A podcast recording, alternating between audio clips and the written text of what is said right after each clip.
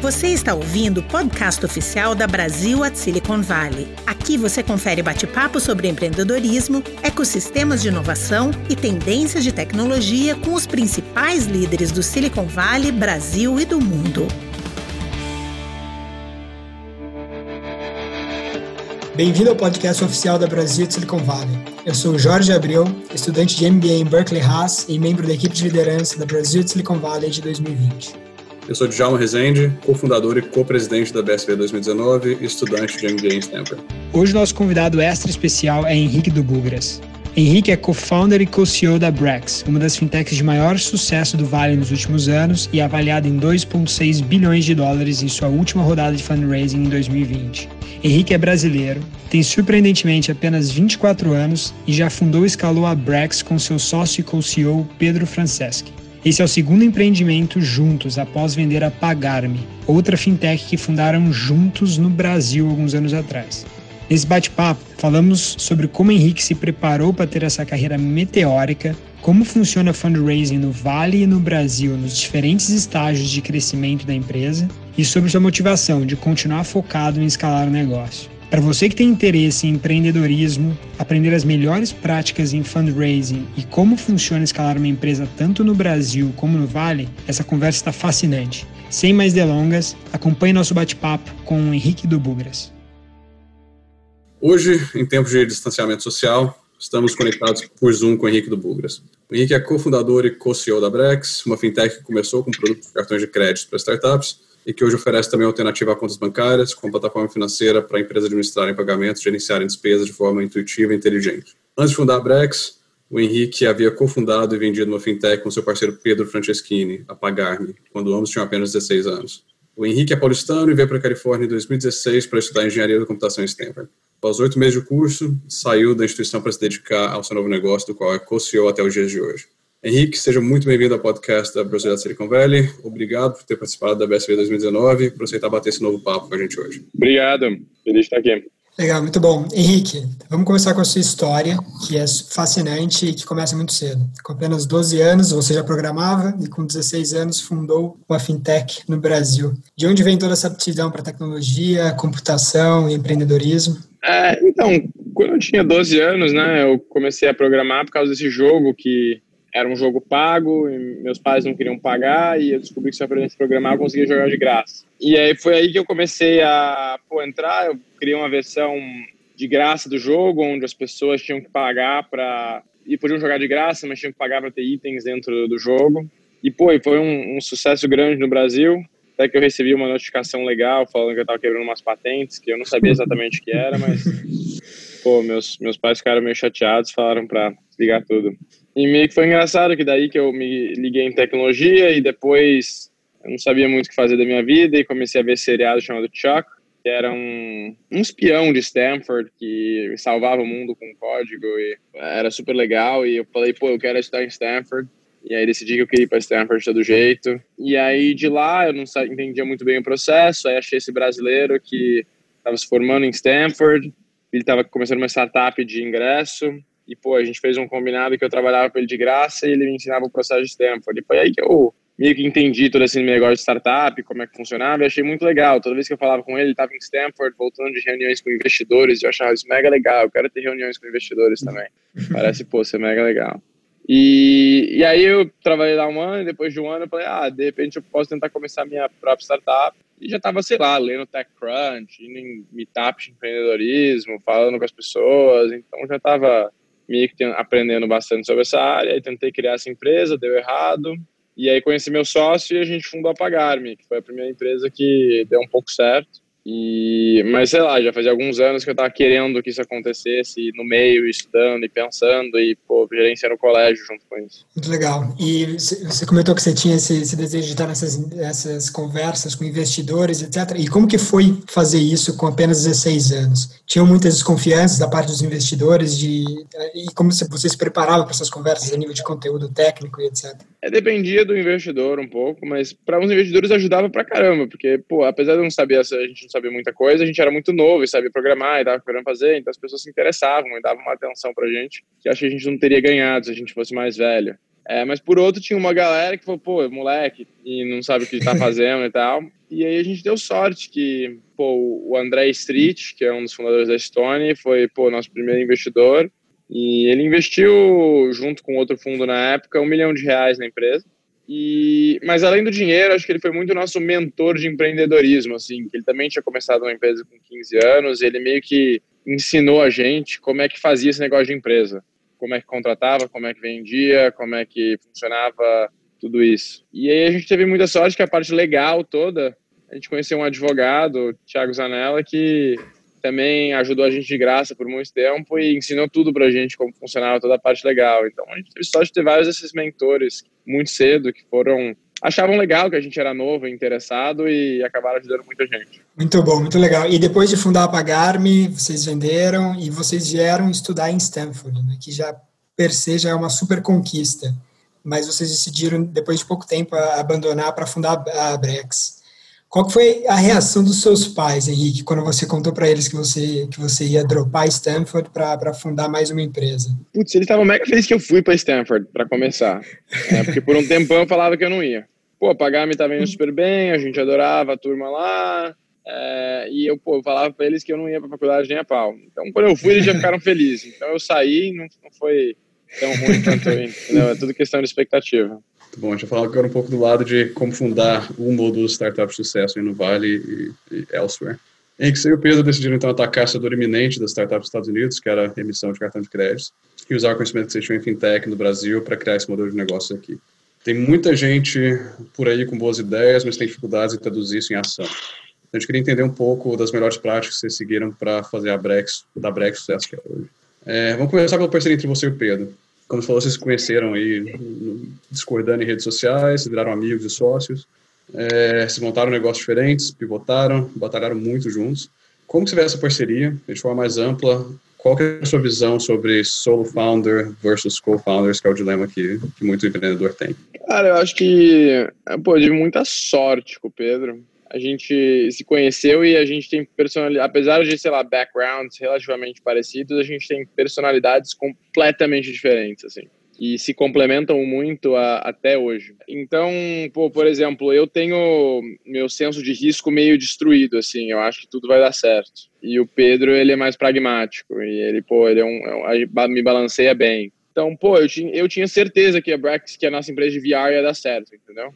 E aí depois uhum. quando deu errado, eu tinha certeza que a Brax ia dar certo. E o Pedro, pô, ele sempre foi, cara, vamos lá, vamos mais fundo, vamos ver que se vai dar certo mesmo, entendeu? Como que a gente vai fazer isso, os detalhes e tal. Então a gente se complementa muito e, sei lá, eu com certeza não teria conseguido fazer nada do que eu fiz até hoje sem o Pedro. Assim.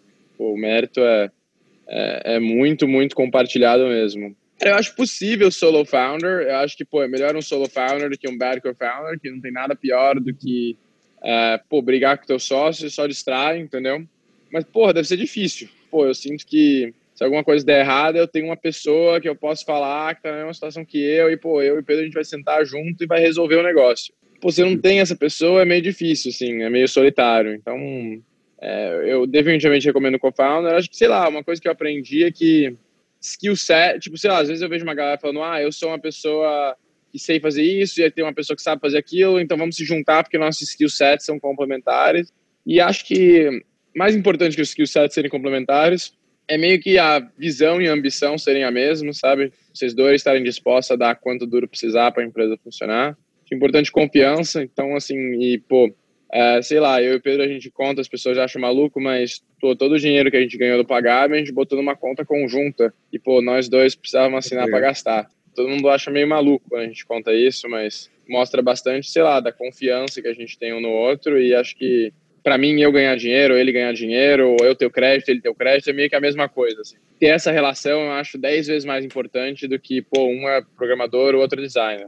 Mas o único caveat que eu vou falar é que você não você ter um programador co-founder faz sua vida dez vezes mais fácil e você não depender dos de contratar programador para fazer o produto e testar e tem alguém que está tão comprado quanto você na engenharia, puta, fica bem mais fácil também.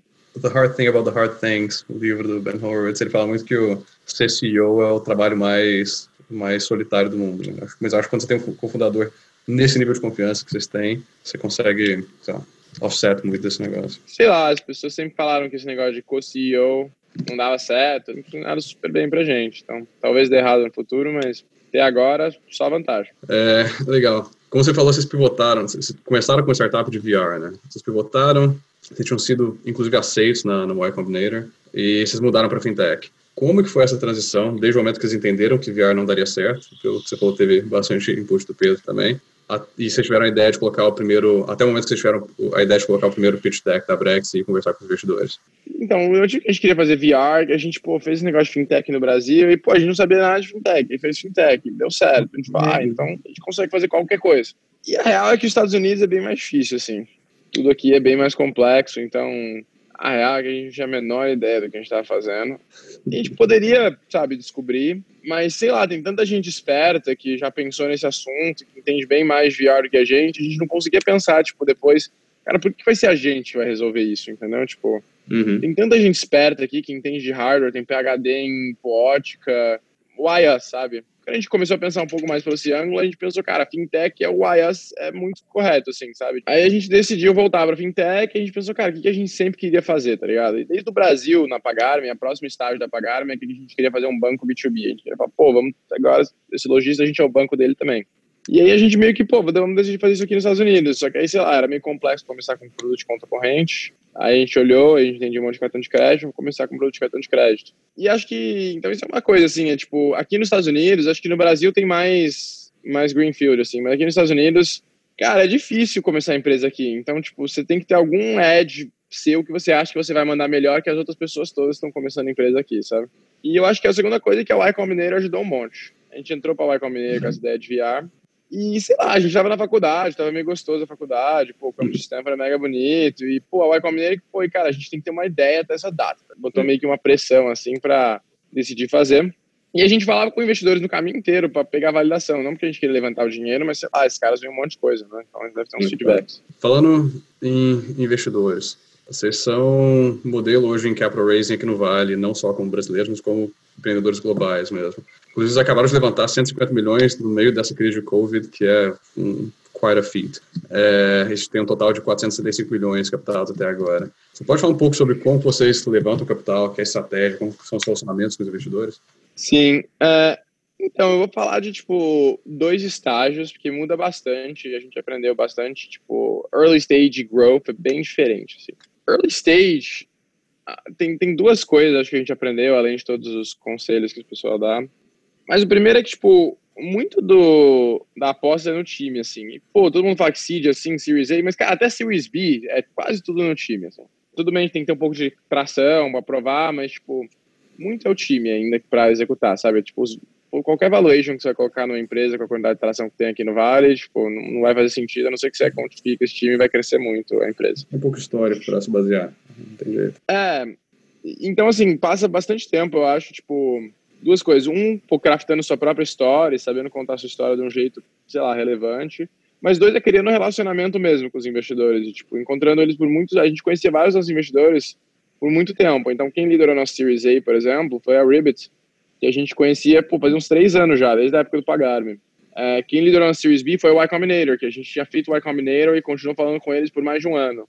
Então, tipo, sei lá, a nossa estratégia sempre foi, pô, manter um relacionamento de longo prazo com os investidores e quando for a hora de fazer o um investimento, eles já vão ter decidido que eles querem investir em você. E isso funcionou super bem pra gente. Criar esses relacionamentos, assim, de, de longo prazo. E, assim, quando, aí quando mudou pra growth, a gente achou que era a mesma coisa, mas não é. Growth é bem diferente. É, uhum. Porque, pô, os cheques são maiores, né? Então, pô, cada round tem alguém botando um cheque de 50, 75, 100 milhões de dólares, então, pô, tem bem mais diligência. Um conselho que meio que vai para os dois claridade da sua visão, tipo, bem estruturada a sua visão, tipo, onde você tá, onde você quer chegar e como você vai chegar lá, é um negócio ultra importante, assim. Então, sei lá, no comecinho meio que tem esse negócio que as pessoas falam, cara, você não precisa ter uma visão muito clara, tá ligado? Só faz um produto que funciona, consegue tração, é isso aí. Ah, a nossa experiência, tipo, ter a visão onde a gente quer chegar foi legal, saber onde quer começar legal, mas o mais importante de investidores é, cara, quais são os passos que você vai ter até chegar lá e está muito, muito claro, assim.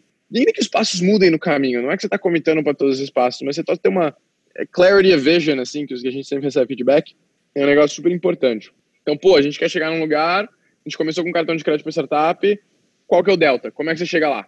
Uhum. E isso ajudou muito é, a gente. E aí, mais para os late stages, Acho que o, a coisa importante é, tipo, é pensar muito pelo ponto de vista do investidor, assim, é entender, sei lá, a gente estudou muito finanças e nosso CFO ajudou muito. Vamos supor que ele quer fazer um investimento, a pessoa quer fazer, mas ele não pode só fazer. No early stage ele pode fazer. É, hum, gostei do time, gostei da ideia, vou fazer. Cara, no leite, o cara precisa ter um racional mega claro por que, que ele vai fazer. Então, tipo, você pensar com a cabeça dele de finanças e pensar, cara, como que, tipo, eu crio os argumentos para ele poder justificar ele querer fazer o deal, é um negócio mega importante. Então, pô, como que você vai posicionar seu unit economics, como é que você vai posicionar pô, seus future revenue lines, como é que você vai pensar como se essa empresa for pública, quais são seus múltiplos que você vai ganhar na empresa. Sim. Você pensar com a cabeça bem mais de investidor ajuda muito no growth round. Você tem que fazer a conta reversa, né? É, eu, é. Como late stage investor, cara, é muito legal quando, você, quando o empreendedor chega com essa visão clara, assim, eu concordo com você que é difícil fazer essa transição. No início é muito time, é muito grind, é vontade, é paixão pelo negócio, e depois você tem que ter muito mais estrutura e você começa a ter histórico também, né? Você começa a olhar os dados da empresa para trás, beleza, ver se o negócio para de pé e fazer A-B testing. É, mas dado é dado, e tipo, pô, o jeito que você é. posiciona os dados muda muito, assim, então, tipo... Exato. Você pode, cara, mostrar o mesmo número de cinco ângulos diferentes, entendeu? Então, você ter a história bem certinha de, cara, o jeito que você vai mostrar os números e, pô, por que, que esse número é importante ou não é importante, é, é, o trabalho que você tem que fazer. Cara, só um pouquinho de time, falando do seu CFO, vocês são muito focados e agressivos em relação a talentos na Brex. Todo mundo, nossa empresa fala que talento importa, mas poucas, principalmente startups, conseguem trazer gente do calibre que vocês trouxeram, como Michael Tenenbaum, como o Paul Herring, do, do Google, é, entre muitos outros, que arriscaram as carreiras estáveis de sucesso deles para abraçar a Brex e construir o projeto com vocês. Você pode falar um pouco mais de, de onde vem esse foco e o que, que vocês conseguem fazer para executar isso também? Cara, acho que esse foco veio experiência e, cara, pô, sei lá, a gente sempre foi super próximo da turma da 3G, o Jorge Paulo, o Beto e o Marcel, e ficou ouvindo uhum. desde que a gente tinha 16 anos, que gente boa, trabalhando duro, faz a firma grande. Faz muito tempo lá já, então meio que, sei lá, tá no sangue a esse ponto. E a gente também aprendeu, uma das primeiras pessoas que a gente teve contato quando a gente começou a vir viajar pro Vale foi o, o Evan, fundador do Snapchat. E eu perguntei para ele, cara, pô, por que você fez a empresa em LA? Que ele falou um negócio, cara, um negócio mais, mais especial do Silicon Valley, que eu mais me ferrei aqui em LA, foi contratar executivo é muito importante, assim. Então, você contratar um cara que você, ele já viu growth stage, que, pô, no Brasil, tem um cara que tava na empresa grande, beleza, você consegue contratar esse cara, mas, pô, se contratar o cara que tava lá quando a empresa tava crescendo, é um skill set completamente diferente. E é um skill set que tem 10 vezes mais no Vale do Silício do que tem em outro lugar, assim. Uh, e acho que a gente entendeu bastante desde o começo que essa é a galera que faz diferença, assim, é tipo, conseguir contratar a galera que estava no growth stage das melhores empresas aqui do Vale. E, e, aí a gente focou nisso e a gente, cara, fez o que precisou fazer para contratar as pessoas. Então, pô, vou dar, o Michael Tenenbaum, que você mencionou, ele era, cara, ele foi early na SoFi, que era uma empresa de fintech, uhum. que, pô, cresceu pra caramba. E ele, pô, ele entrou lá, a empresa tinha 70 pessoas, saiu, tinha mais de mil. Então ele viu esse growth. Ah, então ele tanto sabia fazer ele mesmo, sabe? Ele pegava e fazia os nossos modelos na, na mão ele mesmo, quanto ele sabia gerenciar um time grande, fazendo um monte de coisa. Hoje ele é o CFO, pô, tem um time gigante, e, pô, ele também gerencia. Aí, nosso próximo hire foi nosso General Counsel, que, pô, ele foi early no Stripe, ele foi employee número 25 do Stripe, saiu quando tinha quase mil pessoas também. Então, ele viu todas as dificuldades do Stripe. E, pô, todos os nossos executivos foram indo nessa vibe de ter visto muito crescimento. E, hum. cara, isso fez uma diferença, assim, gigantesca em construir Bracket, porque a gente basicamente pulou um monte de erros. Tipo, eles basicamente sabiam como fazer um monte de coisa e a gente não precisou aprender. Tipo, eles já sabiam. E é diferente você contratar um executivo de uma empresa que já era grande. Porque, pô, é bem diferente você ficar otimizando um monte de coisa e você ter que, cara, criar um monte de coisa do zero enquanto a empresa está crescendo pra caramba. E, cara, acho que esse foi um acerto muito grande que a gente fez. E, e outra coisa que a gente fez muito diferente, isso vai fazer tanta diferença que, tipo, a gente nunca perdeu gente por causa de compensation, de pagar, tá ligado? A gente paga as pessoas bem pra caramba em equity, em dinheiro, entendeu? E, tipo, cara, essas pessoas são muito diferenciadas pro business, elas vão fazer tanta diferença que não vale a pena você economizar um pouco de salário, entendeu? Levando um pouco mais de dinheiro e, pô, pega as melhores pessoas. Cara, fascinante, Henrique. Muito interessante esse ponto da, da, da, atração de pessoas e como que vocês fazem isso até fechar a conta, levantando até rounds maiores para sustentar isso. E olhando a Brex um pouco mais de perto, a gente vê que vocês tiveram um, um foco incessante, além de atração de talento, em product market fit e em relações públicas também.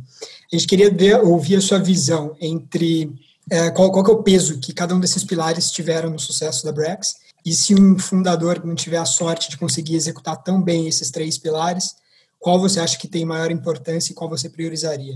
Cara, product market fit é mais forte que a gravidade, assim. É a coisa mais importante que tem.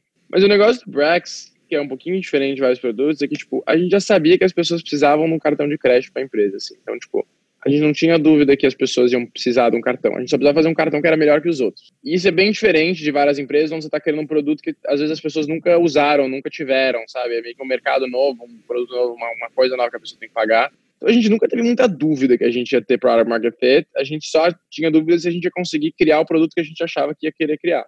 Mas a gente sabia, ah, pô, se eu criar um cartão que não tem personal guarantee, dá limite maior, tem rewards melhores, a tecnologia é melhor, tipo, você vai usar em vez de um Amex, cara, vai, tá ligado? A gente tinha certeza que isso isso é verdade. Versus em outros momentos, tipo, pô, a gente tinha mais dúvidas, será que a gente vai conseguir fazer isso de um jeito sustentável? E aí várias coisas a gente acertou em termos, em termos de, tipo, por exemplo, pô, relações públicas. Acho que isso é uma coisa que a gente aprendeu muito no Brasil, sinceramente. É, a gente teve muita experiência com mídia no Brasil, porque a gente teve sorte de a gente, sei lá, 16 anos lá, então os repórteres todos achavam legal escrever a história da gente. Porque, pô, meninos de 16 anos, tal, tal, tal, era legal, né? Uma história bacana para escrever. E aí a gente aprendeu a lidar com repórter, aprendeu a lidar com mídia. E o Pedro também, o Pedro, pô, o Pedro tá saindo no jornal desde que ele tem 12 anos de idade. Então, sei lá, a mídia sempre foi uma coisa que foi muito parte da nossa vida, assim, tipo, pô, eu também desde os 15 anos tá dando entrevista. E a gente usa todos os conhecimentos aqui para tentar o máximo possível conseguir o que a gente queria para não precisar gastar em marketing e, pô, ter um monte de, de gente sabendo quem a gente é. E acho que a outra coisa que a gente fez também que foi um aprendizado interessante foi que a gente foi uma das primeiras empresas assim, mais recentes a, a falar que alguma coisa, cara, isso aqui para startups ou para um nicho específico. Então, muitas vezes as pessoas, ah, vou fazer esse produto, as startups, por acaso, são as que mais fazem sign-up. E a gente falou, não, vamos fazer um marketing específico para esse segmento, assim. É, e que isso, na verdade, é bem mais fácil de fazer do que fazer marketing para todos os segmentos. É, então, acho que isso foram os aprendizados, mas Product Market Fit definitivamente é o mais importante de muito longe. E, e, vocês começaram, como você comentou, com cartão de crédito para startups, vocês uh, rollaram para e-commerce, life science e late stage enterprises, e mais recentemente vocês lançaram uh, a Brex Cash, que, as, que substitui uh, contas bancárias. Isso era algo que vocês tinham previsto desde o início ou vocês foram descobrir no mercado, recebendo feedback dos clientes e, e resolveram uh, desenvolver esses produtos? Acho que Brex Cash a gente sabia desde o início, a gente quase começou com esse produto, inclusive, mas a gente queria fazer esse produto faz muito tempo, desde o Brasil a gente queria fazer esse produto. E-commerce e life sciences foi meio descobrindo, assim, ah, aqui que é meio parecido com startup. Vamos, vamos para lá, e os clientes queriam. E... Legal, e como que vocês priorizaram uh, qual produto lançar primeiro? Como que foi essa discussão? Então, a coisa que a gente sempre queria é que a gente achava que, pô, para banking, assim, marca é um negócio mega importante. Então, isso é um dos princípios que a gente tinha. Então, pô, é muito mais fácil. A gente viu no banking no Brasil, uhum. é, dando super certo, começando com cartão de crédito e depois, pô, a, banca, a conta bancária. Então, a gente pensou, pô, isso é um modelo que é importante pra gente criar a marca, porque a gente tá te dando crédito, sabe? Uhum. É, em vez de você dando dinheiro pra gente. Então, isso era uma coisa que era importante. A segunda coisa é que, tipo, a gente tinha muito claro que, cara, a gente criar toda a tecnologia do zero era muito importante. A gente não ficar usando um monte de tipo empresas terceiras para fazer tecnologia e a gente ter 100% dela em, é, criada em house foi um negócio bem importante para a gente também. E aí a gente passou um tempão fazendo isso. E aí depois foi mais feedback de cliente mesmo, vendo, pô, e-commerce a gente achou uma, uma coisa que eles queriam muito, era fácil para a gente fazer, e a gente criou e lançou e testou, e Life Science é uma coisa e tal. E Henrique, eu tenho acompanhado o, o Breakfast in Bed com, com certa disciplina, e, e na, no primeiro deles você é, você deu uma aula de como que a Brex lidou com toda a incerteza e volatilidade que a que Covid trouxe em termos de relacionamento com investidores, em termos de relacionamento com clientes e também internamente com a sua equipe. Você pode nos contar uma versão resumida de como que foi essa preparação e como que está sendo lidar com essa crise para inspirar outros empreendedores é, que estão te ouvindo? Sim, acho que a primeira coisa é ser bem otimista no geral, é macro otimista, assim, que tipo, as coisas vão melhorar, né? Porque se você acha que tudo vai para vai pro caramba, o que, que vai trabalhar, né? Então, primeiro passo falar, cara, as coisas vão melhorar, eu só preciso chegar lá. A segunda coisa é que, tipo, cara, todo mundo sabe que todas as empresas vão estar na merda. Então, assim, se você tentar esconder, eles vão assumir que é pior do que é.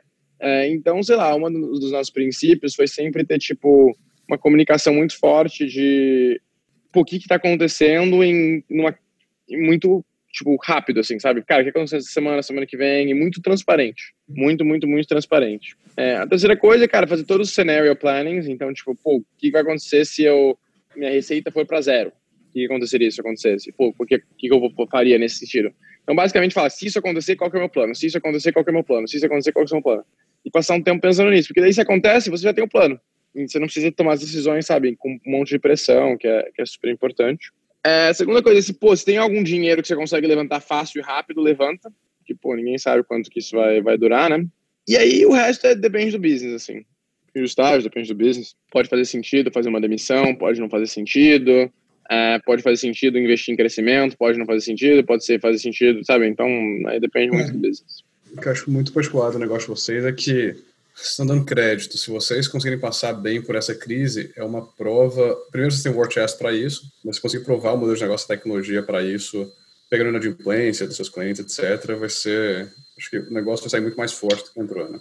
É, a gente acha que a gente está super animado, né? Porque é, a gente acha que, pô, todo mundo vai descobrir que a agência é desnecessária, você não precisa de uma agência, né? Então isso vai acabar sendo super bom pro Brax. E outra coisa que você for pensar é que todo mundo tá falando, ah, pô, um monte de pequenos negócios vão morrer, né? E é verdade, a gente acha que 20 a 30% dos pequenos negócios vão morrer e não vão abrir de novo. Uhum. Só que vão ter outros negócios que vão lá e vão tomar o lugar deles, com outros empreendedores. E é muito mais fácil eu tomar esses caras que estão começando do que eu tomar os caras que já têm faz 10 anos. Então a gente acha que, sei lá, o market share de todos os insurgents, todas as empresas que têm uma facilidade de ganhar esse cara pequeno, vai crescer pra caramba, porque vai ter muito mais caras começando do que caras existentes.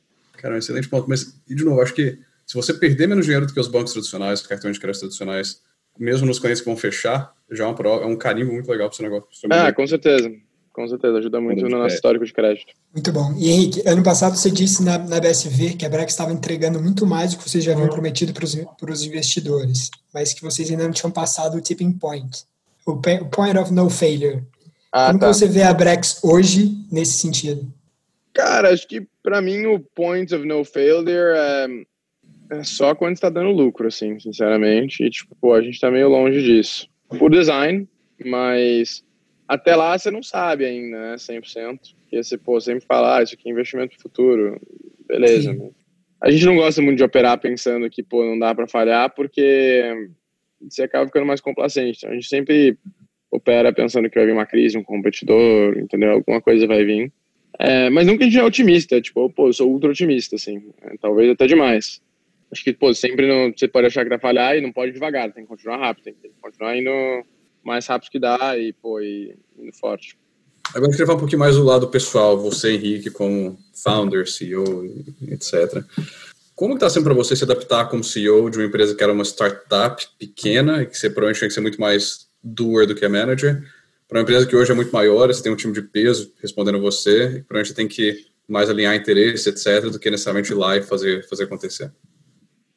Lado muda bastante, mas por outro lado não muda tanto, assim pessoas acham que, sei lá, tem muita gente, tem os managers, mas sei lá, ainda meio sua responsabilidade de fazer acontecer, só muda os meios, assim, sabe? Então, tipo, em vez de você ir lá e escrever o product spec do produto, é você dar feedback pro cara falando que pô, o negócio não tá indo rápido o suficiente, entendeu? Tipo, você tem que meio que estar tá em cima pra.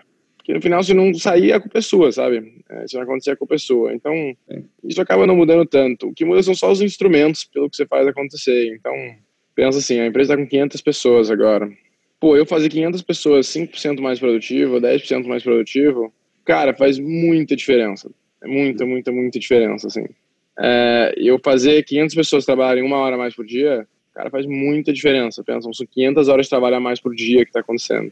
Você acaba pensando mais com esse mindset, assim, de tipo, como eu faço as coisas em escala. É, e você pensa mais em sistemas que funcionam independente de você, em vez de pensar em soluções mais temporárias. Mas sei lá, às vezes precisa de uma solução temporária também. Pessoalmente, o jeito que eu e o Pedro a gente divide o trabalho é que eu sou, a gente é co-CEOs e, pô, ele é o interno e eu sou externo. Então, eu não tenho zero direct reports. Uh, e o Pedro tem todos os direct reports. Uh, que, pô, é bem pior para ele, eu gosto bem mais do meu trabalho. Ele odiaria o meu trabalho. Uh, então, pô, toda a parte de mídia sei o que faço, toda a parte de fundraising sei o que faço, toda a parte de, pô, parcerias grandes, de, pô, conhecer gente nova, arrumar os mentores pra gente, tudo isso eu que faço. É, kind of like big initiatives e tipo grandes projetos e tudo que é gerenciar o dia a dia, bater as metas, fazer os processos funcionarem, é o, é o Pedro que toca. E sinceramente o meu trabalho, por um lado, tem ficado mais fácil, né? Porque o Brex tem mais visibilidade, mais gente quer me conhecer, pô, a gente tem mais acesso a mais coisa. Mas, por outro lado, também tem que tomar muito mais cuidado, né? Agora a gente tem algo, algo a perder, então tem uma credibilidade, uma reputação, uma marca, então, sei lá, todas aquelas coisas que você ouve de empreendedor, de, sei lá, ir ficar na porta de alguém até essa pessoa sair, ou, tipo, essas coisas você não pode mais fazer, né? Você tem que muda um pouco o trabalho, mas mas ainda é bem interessante para mim. Mas é assim que a gente divide, e acho que o Pedro teve que evoluir muito, pô, especialmente gerenciando a empresa mesmo. Mas de novo, se você tem um time executivo muito bom e que é muito em sincronia, pô, a galera é melhor que você disso, sabe? Então, tipo, você acaba aprendendo muito com eles. A gente aprende muito com os nossos executivos. E a gente tem uma sorte muito grande de ter uma rede de mentores muito forte, assim. É, muita, muita sorte mesmo que a gente tem disso. Então, tipo, pô, vou dar um exemplo. Sei lá, o coach do Pedro, que eles encontram a cada duas semanas, é o Jeff Winner, CEO do LinkedIn. Caramba. E, pô, é tido como, sei lá, um dos melhores CEOs aqui do Vale. Sim. Toda vez que a gente tem um problema, a gente vai falar com ele. Pô, o cara tem vários insights legais. E, tipo, a gente, como ele, tem algum, sei lá, mais uns 20 que a gente pode pedir conselho e ajudam a gente a escalar e a melhorar. E acho que a nossa cabeça sempre, desde os 16 anos, foi, cara, a gente tem 16 anos, tá ligado? A gente não sabe porra nenhuma. Então, a única coisa que a gente tem que fazer é aprender. E acho que até hoje a gente tem essa cabeça. Pô, a gente não sabe muito de como é para tocar uma empresa de 500 pessoas. A gente nunca tocou. Então, pô, como que a gente se rodeia de gente que sabe fazer isso, que já passou por isso, que pô, podem dar conselho e tentar, sei lá, não repetir os erros, sabe? Agora fala uma coisa, você começou seu primeiro empreendimento com 14 anos, depois pagar com 16. De lá até agora, qual foi o momento mais desafiador da, da sua trajetória? Cara, o pagar foi foda. O Brex ele deu certo meio rápido, assim, teve product market meio rápido. É, agora o pagar não teve, foi devagar é, até ter product market fit, foi bem sofrido, assim. E essa fase entre zero e product market fit é muito foda. Porque, pô, você não sabe se vai existir, ninguém quer trabalhar para você, você não sabe quando vai acabar seu dinheiro, você não tem receita, tudo você tem que fazer. Então, eu diria que aquele primeiro ano de pagar, 2013, começo de 2014, foi difícil, foi bem difícil. É, e, pô, eu e o Pedro, a gente estava se conhecendo, aprendendo a trabalhar junto, o produto não funcionava e, pô, não tinha tração, e aí uma hora pegou e pegou, assim, sabe? Aí começou a ficar melhor, Uhum. mas esse comecinho de empresa, eu sempre falo meus amigos que estão começando a empresa, cara, se você passar disso, o resto vai, assim. O que foi o momento mais feliz, então? Putz, cara, quando a gente lançou o Brax foi bem legal. Porque a gente lançou no mesmo dia, começou a ter um monte de sign-up, um monte de volume, mega rápido, assim, e, tipo, a gente tava trabalhando nisso fazia 18 meses, sabe? Tipo, fazendo um monte de coisa pra preparar. Foi um dos dias mais legais que teve. Você já comprado todos os autores de São Francisco na, Já, nesses oito já meses? tinha. Isso foi um dos dias, não sei se foi o mais feliz, mas eu lembro que foi um, um dos dias bem felizes, assim. Foi bem legal. O Raul Jumbi foi muito legal também. Agora, olhando até um pouco pra frente, cara, vamos lá, hoje você tem, você tá com 24 anos, certo? Uhum. Você é founder, co-CEO do Unicórnio, trabalhado em quase 3 bi. Nas palavras do André Street, que você mencionou como um dos seus mentores, tem talento para ser um dos maiores empreendedores do mundo nessa geração. E com certeza, como você mencionou, até o lado da, da Pagar-me, aí teve muito grind até agora e vai ter mais ainda pela frente. Você já falou mais uma vez que a Brex nunca vai ser adquirida por uma empresa maior. Então, o que, que te motivou até aqui? E principalmente, o que, que te motiva para frente para manter esse mesmo sangue nos olhos e essa mesma vontade de fazer acontecer? Eu pensei muito sobre isso recentemente, assim, né? Que você, pô, você vai dando, vai dando certo a empresa, vai conseguindo as coisas que você quer, e, pô, o que, que faz a gente, cara, não, não falar foda-se, tá ligado? Não, porra, Uhum. Pô, tô aqui em Miami, tá mega legal. E pensei muito sobre isso, porque, pô, eu quero trabalhar pra caralho. Tipo, o que que, que que é isso, né?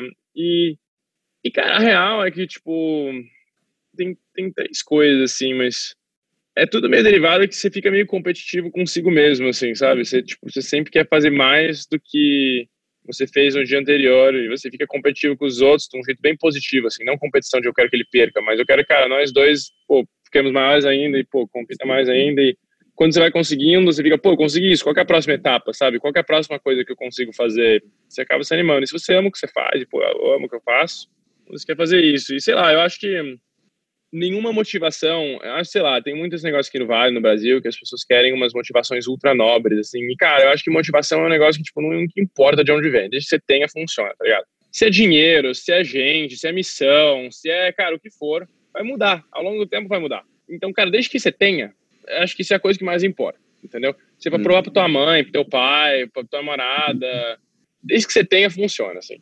E acho que é importante também é criar um mecanismo de, tipo, se você está perdendo, como você pode recriar? Quais são as coisas que, sei lá, você faz para recriar a, a, motivação, né? Então, por exemplo, eu, uma das coisas que mais me motiva é conhecer gente esperta e, pô, que já fez muita coisa. Toda vez que eu conheço um empreendedor novo, que, pô, já fez um negócio legal, eu digo, caraca, eu quero ser que nem esse cara, entendeu? Tipo, pô, o uhum. que, que ele fez? Como é que eu chego lá? Então, toda vez que eu tô perdendo um pouco de motivação, pô, deixa eu conhecer alguém legal e, pô, e, e aí me motiva de novo, sabe? Tem alguns desses mecanismos que você cria para você mesmo para se manter motivado e, de novo, acho que o motivo não importa muito, desde que você tenha, sabe? Vai transformando o mundo no meio do caminho. É, é você vai fazendo. É muito legal o self-awareness que você tem. Impressionante. Impressionante.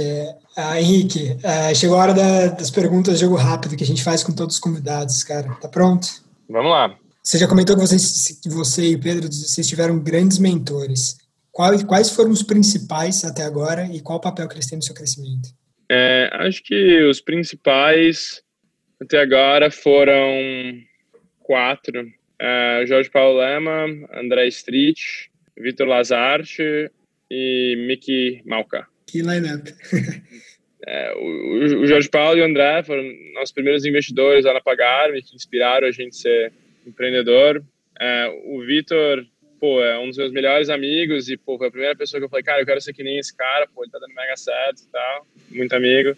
É, e o Mickey foi pô, a primeira pessoa aqui no Vale que pô, mostrou pra gente o caminho de como funcionam as coisas aqui no Vale do Silício, sabe? Que tipo, ajudou muito a Brax, foi nosso primeiro investidor aqui. Provavelmente são as pessoas que a gente mais pede conselho, no geral de vida, é, que mais ajudaram, mas tem, algum, tem vários outros. Eu vou continuar no jogo rápido. Qual, qual conselho que você daria para os empreendedores que estão te ouvindo no Brasil? Então, não precisa, você vai empreender no Brasil, acho que meu conselho é, cara, vai lá e começa a fazer alguma coisa, assim. Tipo, acho que, pô, muita gente fica tentando se preparar um monte para empreender e, cara, o único jeito de se preparar para empreender é empreendendo, assim, sabe? Então, eu, pô, eu sempre falo, pô, eu não conseguiria ter feito a Brex sem fazer a Pagar-me antes, mas não tem estudo, não tem coisa, não tem trabalho que eu teria feito que teria me preparado para Brex além de fazer a Pagar-me, sabe? Então, Pode dar errado, pode dar certo, mas, cara, começa alguma coisa. Henrique, o que você gosta de ler ou assistir?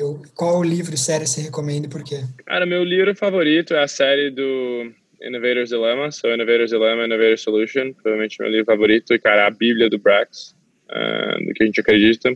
E série, putz, cara, eu gosto muito de Billions, né? Meio clichê, mas é muito legal. muito bom. Esperando o próximo é. episódio sair sábado. Achei que você ia falar Chuck, dado que você mencionou no seu. Pois é, pois é, pois é, que faz muito tempo que eu não assisto Chuck, mas Billions está mais recente. Vamos lá. Se você pudesse mudar qualquer coisa no Brasil do dia para noite, o que, que seria e por quê?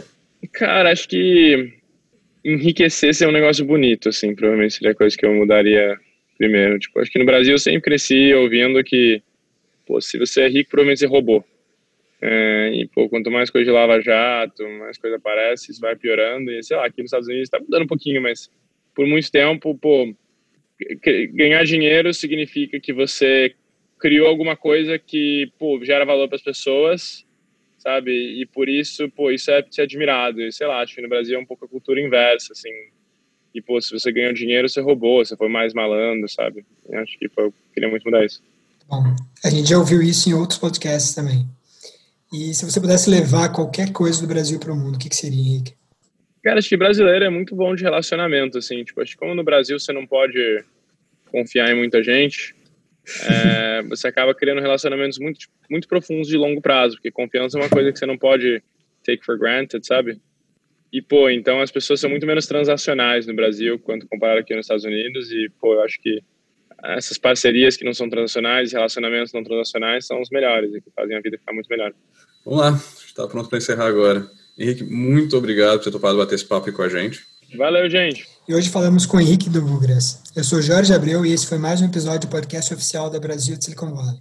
Gostaríamos de agradecer o nosso board, especialmente a Iona Skurnik, por ajudar a viabilizar essa conversa. Nos siga nas principais plataformas de podcast e nos envie seus comentários e feedbacks. Nos encontramos nas principais redes sociais e plataformas de podcast. Até a próxima. Esse foi mais um episódio do podcast oficial da Brasil at Silicon Valley. Para acesso completo ao nosso conteúdo, siga-nos no Spotify, Google Play e Apple Podcast. Até a próxima edição.